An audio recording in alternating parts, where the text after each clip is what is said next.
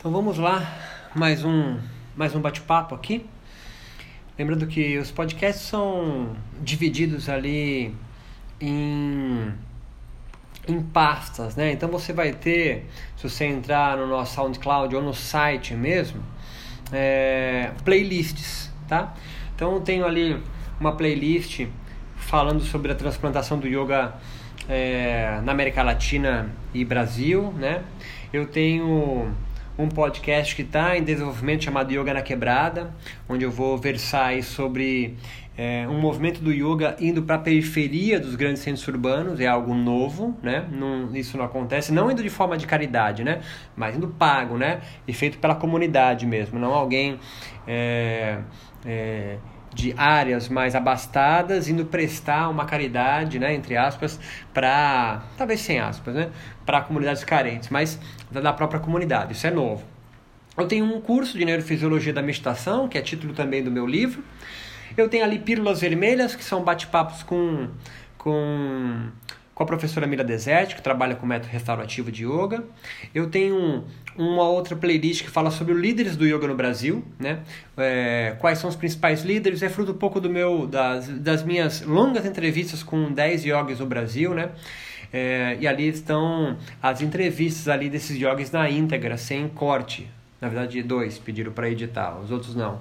E eu tenho um curso chamado Yoga Contemporâneo também, tudo em podcast, tá? Então, dentro de um outro podcast chamado Ensaios, é, como nós vamos versar agora aqui, eu falo sobre é, assuntos no qual eu vou estender um, um texto depois, né? por isso que chama Ensaios. E, e eles e são temas meio que recorrentes, então você vai ouvindo um, vai ouvindo dois, você percebe que eu vou falando quase sempre a mesma temática, mas abordando de caminhos diferentes. E esse aqui é um também é, que eu estou chamando aqui a direita e a esquerda do yoga é, no Brasil. Né? Tá bastante popular hoje no Brasil essa polarização né, entre de direita e de esquerda. Sempre houve, mas agora está muito mais forte isso, né? Os chamados coxinhas de direita e os petralhas de esquerda, né? Na política. E a gente tem um, um, um, discurso velado no meio do yoga, né? Do qual o yoga está à parte disso, como se fosse alguma coisa acima, pairando sobre o bem e o mal, né? É, bem típico de yogis que leem Nietzsche não entendem, né? É, e, e, e, e, coloca assim, o yoga nesse patamar. Né? O yoga não, eu, eu venho dizendo há muito tempo, o yoga está intrinsecamente ligado à política brasileira desde sempre. Ele faz parte dessa tessitura que é, que é, é a sociedade brasileira, como não poderia deixar de ser qualquer qualquer movimento ele é social, qualquer movimento ele faz parte disso, ele não está é, é, fora disso, certo? E eu, desde o meu mestrado e doutor, depois do meu doutorado, eu venho falando que há uma polarização sobre dois nomes, no qual é, são muito conhecidos no Brasil, sobretudo até a década de 90. E 2000 começa a vir mais métodos aí da Índia, né, mas que passam pelo filtro ali, sobre, sobretudo ali do pessoal da Califórnia nos Estados Unidos, né? Mas quais eram os grandes dois nomes que a gente ouvia muito na, é, na década de 90, né? Se você praticasse yoga ali até 2000 no Brasil, você só tinha dois tipos de yoga no Brasil, basicamente, né? Um Swastika do, do De Rose e e o yoga terapia do Hermógenes. E do lado do Hermógenes você teria aí, você tem aí antes dele Shimada, você tem também os cursos de, de, de pós ali comandados pelo, pelo uspiano Marcos é, Rojo, mas você não tinha muitos nomes assim, mas duas assumidades pela publicação de livros que faziam e pelo marketing que empreendiam, sem dúvidas é, De Rose e Hermógenes. Temos aí professoras também importantíssimas, mas eu digo assim, de, de, de conhecimento do grande público, nós tínhamos dois nomes, isso é um fato, não tem como discutir. Não estou colocando são os, os melhores professores, os que é, teceram as melhores críticas e, e, e, interpretação das escrituras, mas esses dois nomes, sem dúvida, eram, são muito ainda conhecidos. Né? Eram mais, mas ainda, é, ainda são.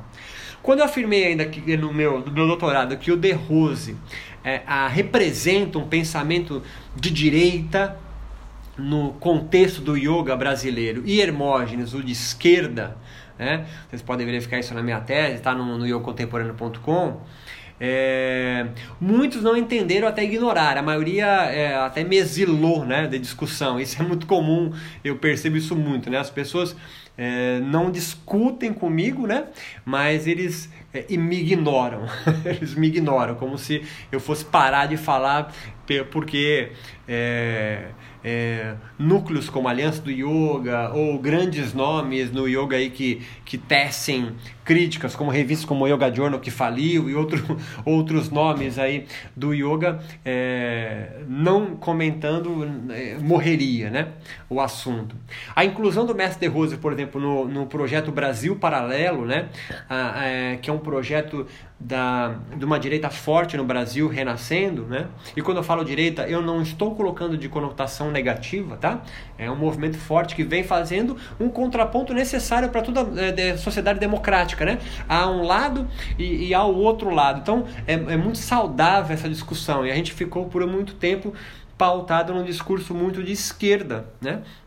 E agora vem um movimento de direita. Você gostando ou não, faz parte da, da trama é, de uma sociedade democrática. Se você condena isso, né, que não pode falar, não compartilhem, você está sendo é, um, um, quase um fascista, né? No que em geral a galera da esquerda condena ou da direita, né? Mas está agindo de forma igual, né? Tem que dar voz, tem que falar, combate no blá, combate na escrita, combate na argumentação, né? A, a, a, o entendimento. Então, a, muitos não entenderam. A inclusão dele no projeto Brasil Paralelo, né? Que você, você não viu, joga no YouTube, você vai encontrar, ao lado de Bolsonaro, é, Pondé, Olavo de Carvalho, por exemplo, corroboram com a minha tese. Se você lê isso de forma espontânea, né, meio alienada, interpreta como algo ruim, é um tolo. O que significa que o yoga brasileiro também é polarizado, ou seja, enquanto de rosianos, né, apoiam as narrativas yogas mais conservadoras, aristocráticas, no sentido de elitista mesmo, né? É só perceber os anos e graus de iniciação necessário para participar de alguns ritos específicos do Swastika, hoje método é, método de Rose, né? Ele também tem um cunho mais capitalista, sem cinismo ou sentido negativo, tá?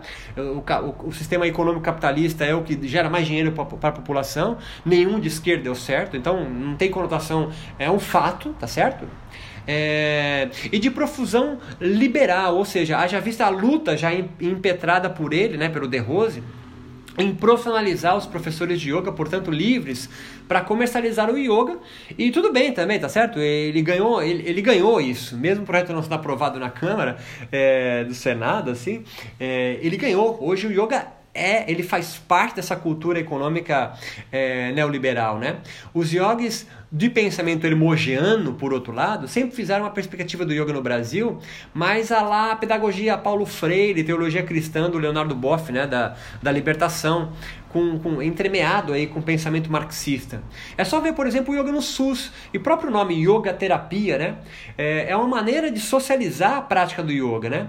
E por isso mesmo considerado o, o Hermógenes o mais querido, né? Por quê? Porque a cultura marxista é muito mais evidente entre nós latinos-americanos, né? Haja vista aí as veias abertas da América Latina, de Eduardo Galeano, um clássico aí entre os socialistas no país, né? E se você teve aula de, de história na sua vida, de ciências sociais na sua vida, certamente você teve com um professor de esquerda, né? Ah, mas você pergunta, e daí? E daí que, ao menos agora, né, fica mais evidente a quem ainda não entendia que yoga é um fenômeno social, como já adiantei, espiritual, embrincado, como todo fenômeno religioso até a alma, com os problemas da sociedade digital, por exemplo, do Brasil, né? É, isso está claro. Né? Com uma espiritualidade nascida na nova era, o yoga já se desvincula política e religiosamente do hinduísmo. Ainda mais aqui no Brasil, que o hinduísmo não tem expressão nenhuma mas se enraiza via outros meios espirituais, como por exemplo a maçonaria e, outros, e outras é, é, organizações mais ocultistas, né, no qual, por exemplo, De Rose é maçom, é, Hermógenes foi membro e, se não me engano, foi presidente da Rosa Cruz, né, no Rio de Janeiro.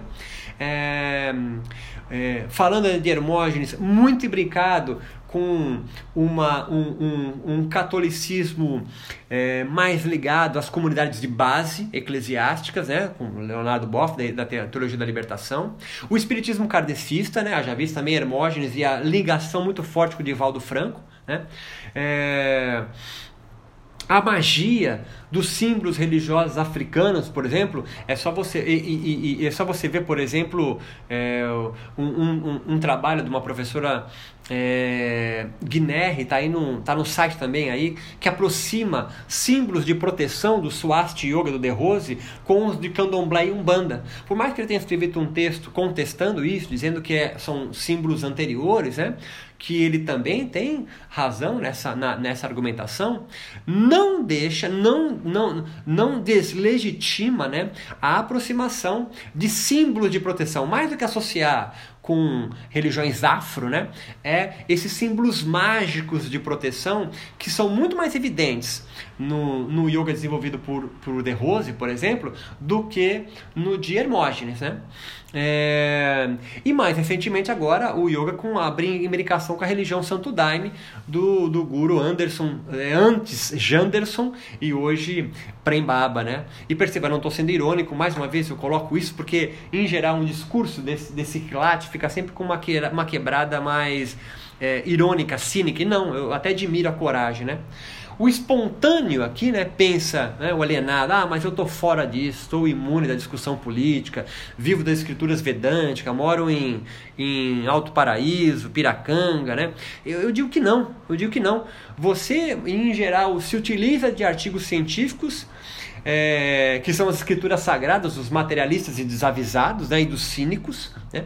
E e, e não está acima disso. Né? É, como se, é como você pensar que alguém que não vota na eleição acha que não participa da política. Né? Não, você pode estar alienado, mas é, está embrincado até a alma né, dentro desse contexto. Então, esse podcast aqui curto é só para abrir é, um, uma janela né, de luz dentro da sua mente, é, de que pensa, né, é, que, que ainda pensa que o yoga está fora de discussões políticas e embrincado na sociedade. Não! Se há professores de yoga, se há procura por aulas de yoga, né? Não é só pelo seu caráter físico, né? respiratório, né? que também há, que também há. Mas tá embrincado nisso e outros podcasts podem elucidar e outros textos meus podem elucidar isso melhor. Tá embrincado numa falta. É, é, é, de religiosidade mais forte na sociedade brasileira hoje e que o yoga vem cumprindo um papel. Só que vem cumprindo um papel como se estivesse fora disso. Né? E isso torna é, é, é o yoga no Brasil totalmente despolitizado e, e os yogis no Brasil perdidos, alienados. Né? Eles não sabem qual texto ler, quem interpreta a escritura correto e fica uma salada maluca, né? E é isso que eu fico questionando. Então, quando eu coloco o yoga como um processo religioso, né, como um fenômeno religioso, eu engrandeço e não diminuo. E quando você consegue enxergar figuras importantes no qual você segue, compra CD, vai no DVD, curte kirtans, faz formação, compra livro, é com a mente sacando qual o caminho que segue, porra, aí a gente realmente está no caminho do qual o yoga sempre prega, que é o caminho da verdade, né? É o caminho de vidya e, e longe de avidya, da ignorância. A vidya, a mãe do todo o sofrimento humano, segundo a escritura clássica do yoga chamado Yoga Sutra de Patanjali, né? que são apego, aversão, medo da morte e o orgulho, o egoísmo, né? frutos da ignorância, que faz você ficar enredado em sansara, no ciclo de, de, de sofrimento. Só para você ficar antenado nisso, por exemplo, a interpretação dada, sobretudo no Brasil, é, é vinda.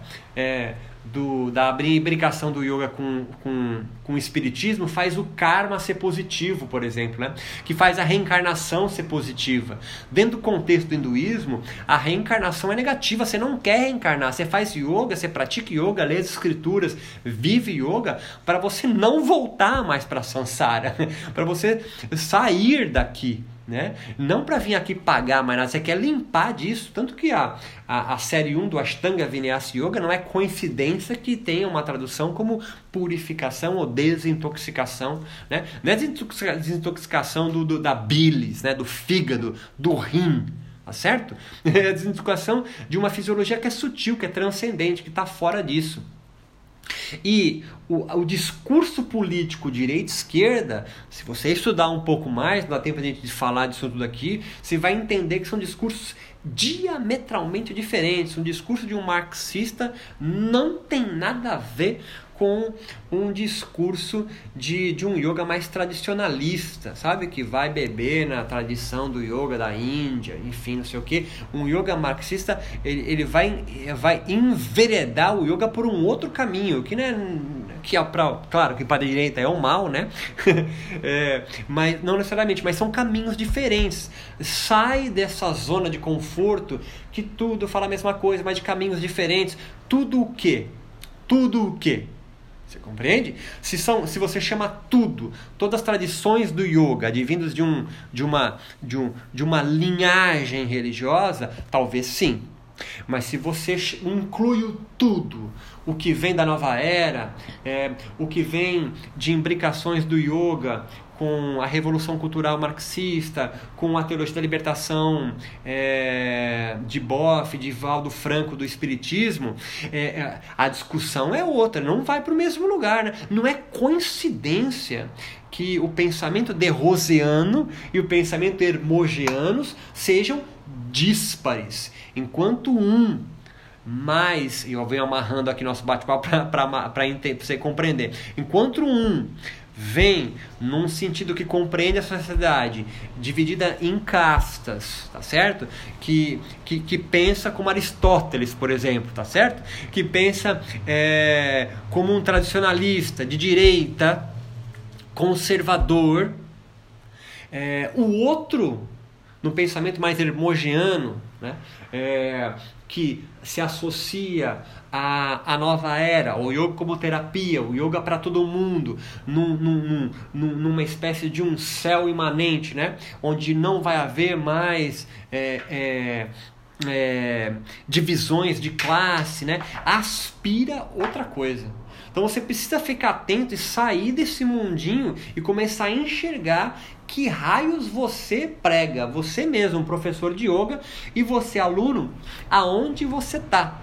Né? Você não está imune a isso. Você não está imune. Isso faz parte de um movimento de marketing no yoga, de não se dizer religioso, justamente para tentar ficar em cima do muro, mas você está embrincado nisso pagando essas aulas. Entenda o que você está fazendo. Tá? Dúvidas, angústia, mágoa, depressão, rancor, busque ajuda profissional. Se necessário, ingira remédios que ajudem você a melhorar um pouco.